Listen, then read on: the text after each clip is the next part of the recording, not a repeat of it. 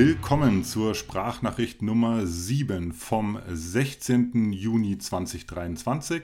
Die Sprachnachricht ist die deutschsprachige Audioversion des äh, das Z-Letters. Äh, das Z-Letter ist mein wöchentlicher Laufblog-Newsletter, wo ich nicht nur über das Laufen, sondern auch über andere Themen äh, schreibe. Und der dieswöchige ähm, Z-Letter trägt den Titel How to Runcation, Run, Eat, Relax. Äh, der Grund, warum ich äh, dieses Thema gepickt habe für den äh, Z-Letter diese Woche, ist ganz einfach. Ich habe für die Laufzeit, für das Laufzeitmagazin einen Artikel geschrieben mit fast dem gleichen Titel Runcation auf sinnvolle Art Urlaub machen. Ähm, das äh, hat mir auch viel Freude bereitet, den Artikel zu schreiben, weil ich dort ein bisschen reflektieren konnte, was ich denn selbst für Erfahrungen mit sogenannten Runcations gemacht habe. Aber am besten fangen wir mal vorne an, was nämlich eine Runcation ist. Darum dreht sich auch so ein bisschen der leider deutschsprachige äh, Artikel in der äh, Laufzeit. Ähm, Im Prinzip ist die Idee ganz einfach. Äh, du machst Urlaub und machst dabei im Prinzip nichts anderes außer äh, laufen, essen und relaxen. Wobei relaxen schlafen sein kann, äh, kann aber einfach nur, nur chillen sein oder halt einfach äh, Self-Care, dehnen, rollen, was auch immer, Sauna, was auch immer dir einfällt. Äh, die Idee ist aber, dass sich alles in dem Urlaub um das Laufen dreht. Also kein Strandurlaub, keine Touristenattraktionen äh, abklappern, kein äh, Pool-Entertainment-Programm über sich ergehen lassen, keine überfüllten Sightseeing-Busse, äh, auch, keine, auch keine Laufbänder in irgendwelchen schäbigen Kellerverließen in, äh, in All-Inclusive-Hotels, ähm, kein Buffet, wo man Essen essen muss, auf das man vielleicht gar keine Lust hat, sondern eine selbstorganisierte Laufreise, in der man völlig autonom entscheidet, äh, wann, wohin, wie oft, wie lang und mit wem man laufen geht und den Rest der Zeit eigentlich nur damit verbringt, sich selber Gutes zu tun. Äh, klingt erstmal relativ, äh, relativ naheliegend für uns Läufer, ist aber dann doch so, dass man äh, oft in die Verlegenheit kommt, äh, ja, den Urlaub anders zu verbringen, äh, das mit einem Städtetrip zu verbinden oder dann doch vielleicht mal in so einem Laufcamp teilzunehmen, wo man aber auch wieder irgendwie dann Opfer ist von ähm, Zeitplänen, die man von außen äh, aufgezwängt kriegt, wo man sich vielleicht auch mit anderen Teilnehmern arrangieren muss, die andere Ideen haben, wie man den Laufsport so ausübt und wann und in welchem Umfang.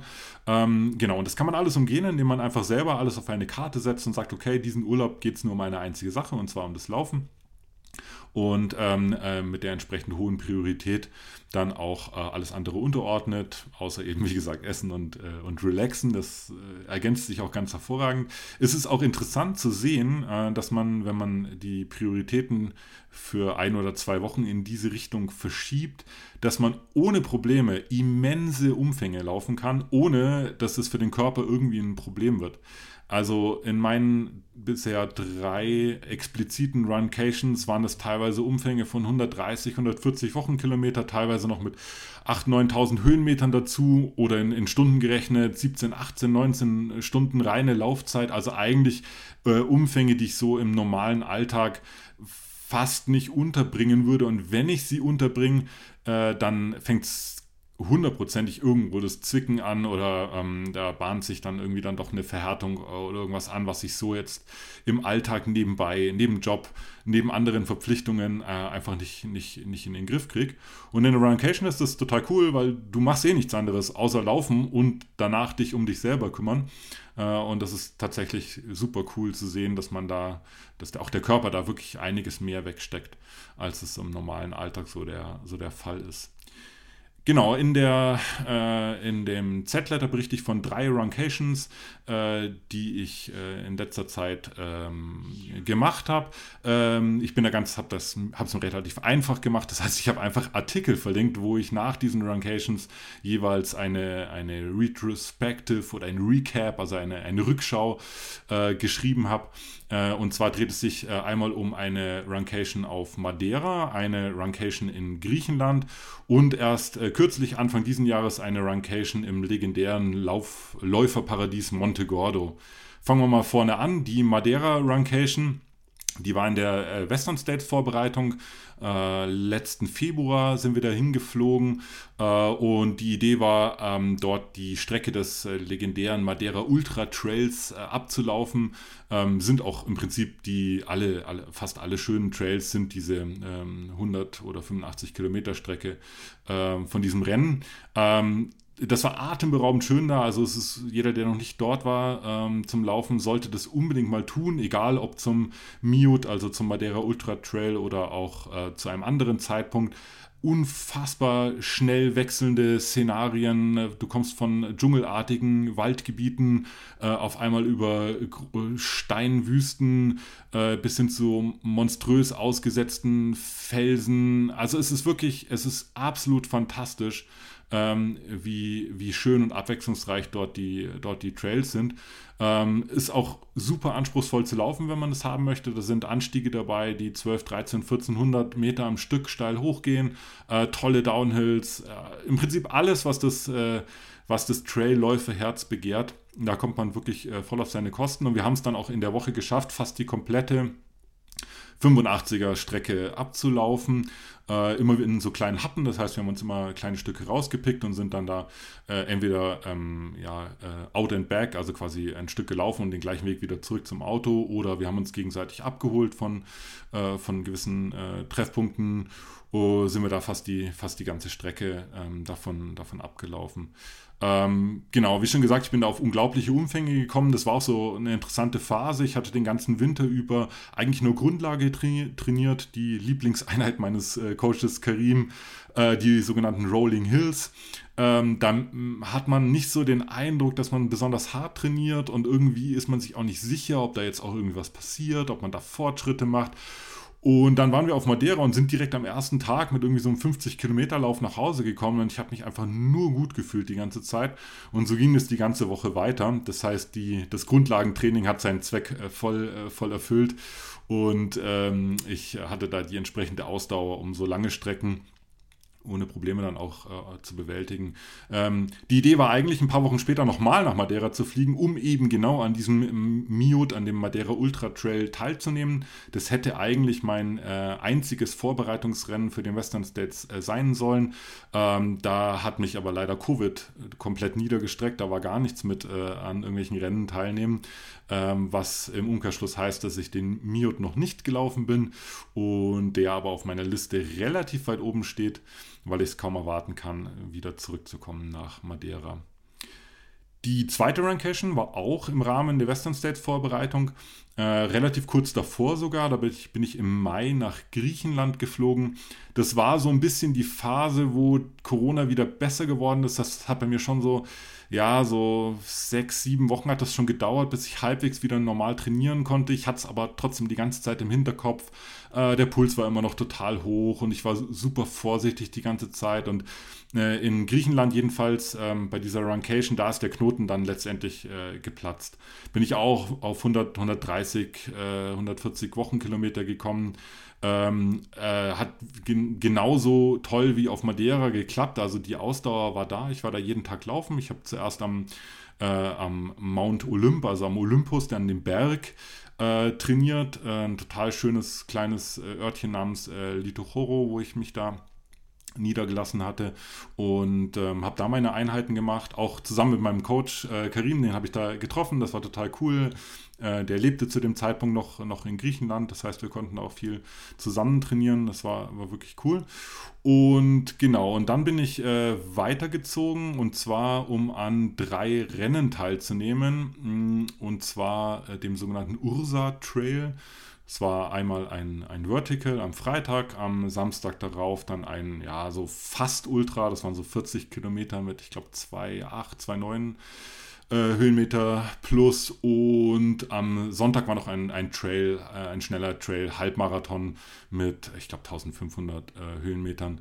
Ähm, eigentlich super Training, so drei, drei intensive Einheiten in Folge. Das, ähm, das hat auch dem, dem Karim gut gefallen. Der hat das auch so vorgeschlagen, das so zu machen.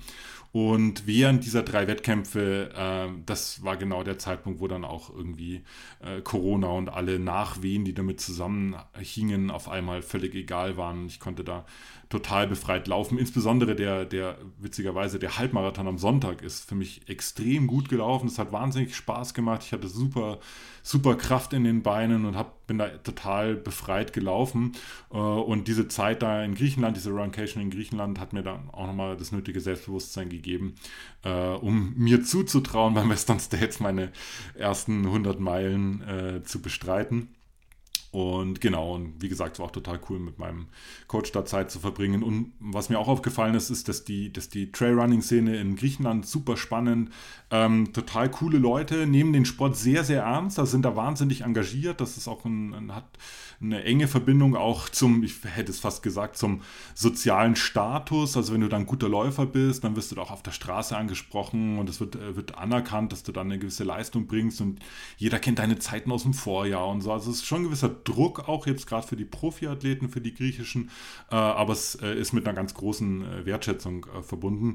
Und ich kann jedem nur empfehlen, der so ein bisschen die Schnauze voll hat von den gängigen Alpenländern Deutschland, Österreich, Schweiz, Italien, Frankreich, dass der mal nach Griechenland fährt und dort mal läuft. Das ist tatsächlich eine total schöne Erfahrung.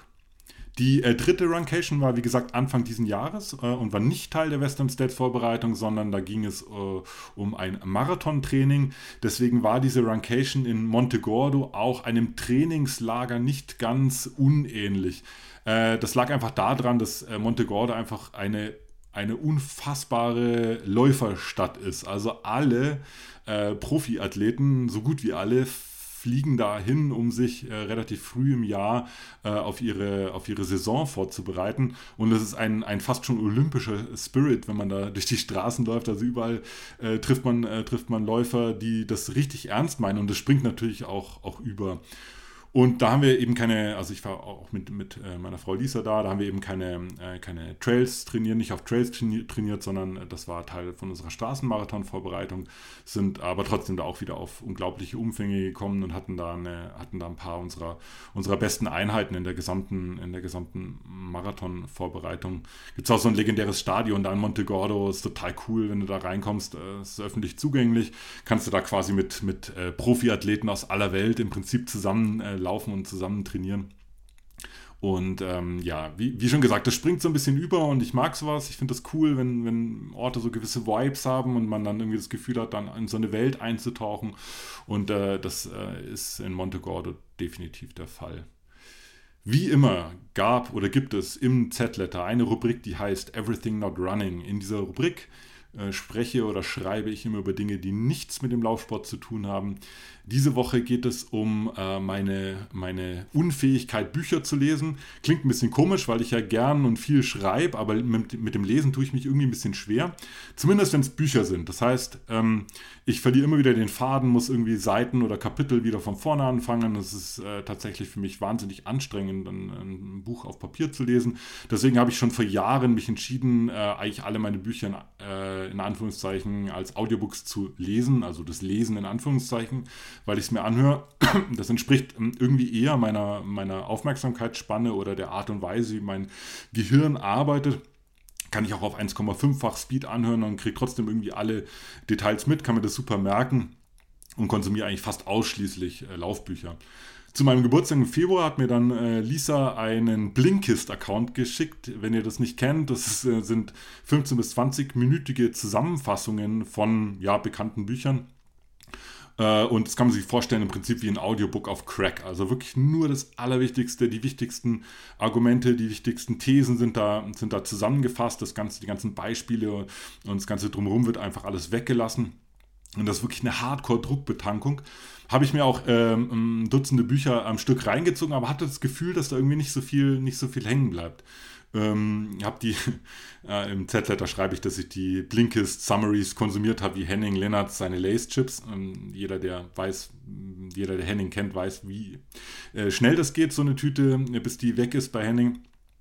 Äh, genau, habe aber wie gesagt gemerkt, dass da irgendwie nicht so viel hängen bleibt und sich alles dann auch so ein bisschen ähnlich anhört. Äh, äh, viele Thesen auch ähnlich sind, deswegen werde ich wahrscheinlich, wenn mir ein Buch wichtig ist, immer auch die volle Audiobook-Version ähm, davon hören. Äh, wenn ihr mir erzählen wollt, wie ihr eure Bücher konsumiert, dann gibt es wie immer eine kleine Umfrage äh, im Das Z-Letter. Dazu müsstet ihr euch aber auf das z.substack.com begeben. Da könnt ihr die gerne ausfüllen und ähm, mich wissen lassen, wie ihr lest oder hört. Genau, das war's wieder von der Sprachnachricht bzw. vom Das Z-Letter für diese Woche. Vielen Dank fürs Zuhören. Ich hoffe, die Themen haben euch gefallen. Wir hören uns nächste Woche wieder ganz regulär am äh, Freitag. Ich freue mich schon drauf, euch wieder mit einem neuen Thema zu belästigen. Und bis dahin macht's gut und habt ein schönes Wochenende. Ciao!